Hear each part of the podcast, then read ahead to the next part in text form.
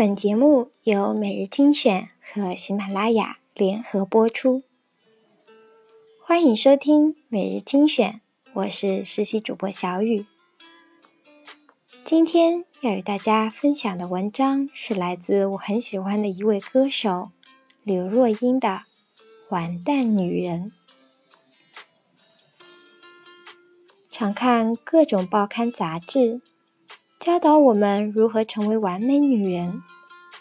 我喜欢钻牛角尖，想不透怎样能完美，决定好好学习研究一番。我把这任务跟身旁的朋友提起，话音未落，大伙儿已经笑成一团，指着我说：“要研究完美女人，也不会是你来研究。”这还不够，大伙还补一枪。你倒可以当反面教材，发起一个完蛋女人俱乐部，还差不多。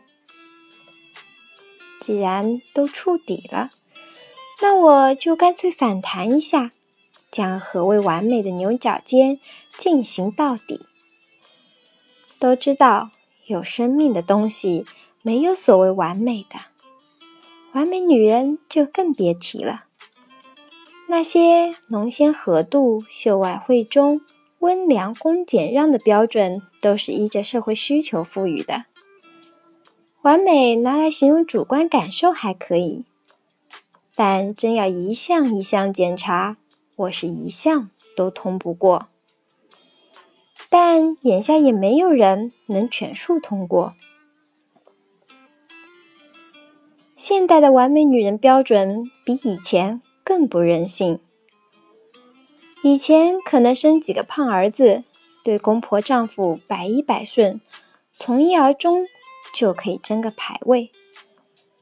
如果造化弄人，当了贞女烈妇，甚至弄个匾额牌坊都有可能。而现在呢？表面上看是解放了，可以当街袒胸露乳。但实际上，紧箍咒念得更狠毒。女人要有专业能力，工作之余要能做得一手好菜。生完孩子三个月之内，身材最好恢复产前标准，或以小 S 传奇来说，最好超越产前标准。现代女人要懂得打扮，这是礼节。要有幽默感，去 KTV 的时候要能唱上几首新歌。要善于交际，但不抢老公风头。要知道社会大小八卦，才能忍受家里电视一直播着政论节目。要开发自己的性意识。最最重要的是，该装傻时要装傻。但肚里要雪亮，这些形容很让人喘不过气吗？我以为我只是举了一半的例子哦。你说说，谁还想当完美女人？给自己一条活路吧。这些标杆确实是存在的，但既然没有人能真正达到标准，那就是个恶毒的标准。而这个高标准的始作俑者是谁呢？目的何在？这属于很高深的侦探题，超出我的知识范围，我回答不出来。我只知道，这高标准把人、把女人、把我弄得不太快乐，或者说相当的不爽。人的有些不完美是天生下来就有的。长相不够好，可以打扮；打扮还不够，现在还可以整形。当然，你也可以不做外部调整，攻内在，拼气质。但不管什么努力，我们应该先仔细看看自己，看看老天本来给了我们什么。有时候那是镜子里照不出来的。我们看看镜中的自己，却老是带着他人的审查眼光，带着后天环境形成的标准。我那样看到的自己，能找出太多毛病：脸型比例不佳，身材不够名模，高龄未婚，歌声不够雄厚。所以我越照越不爽。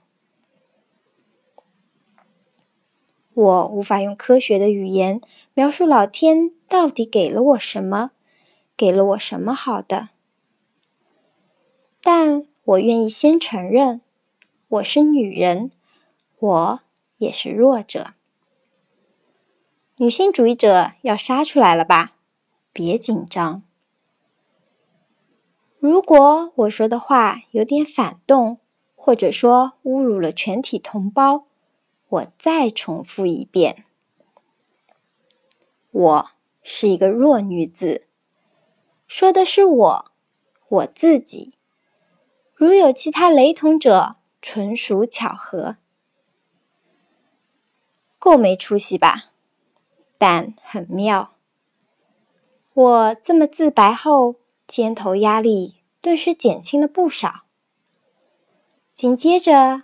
渐渐还欣赏起了自己，觉得在一种自甘堕落的标准底下，本人干的还算不错。这样说，你明白了吗？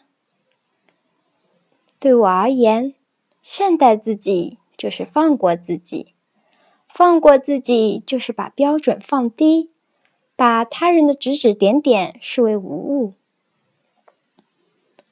我们离完美是真的越来越远了，但与其望洋兴叹，因此自暴自弃，不如干脆另辟蹊径，走另外一条路。说白一点，就是抄小径啦。小径就是，老娘不玩了，你爱怎么比就怎么比去。很多人都知道说。不为别人而活是最快乐的，但这话只对了一半。不在乎他人的评判很重要，但懂得欣赏自己也很重要。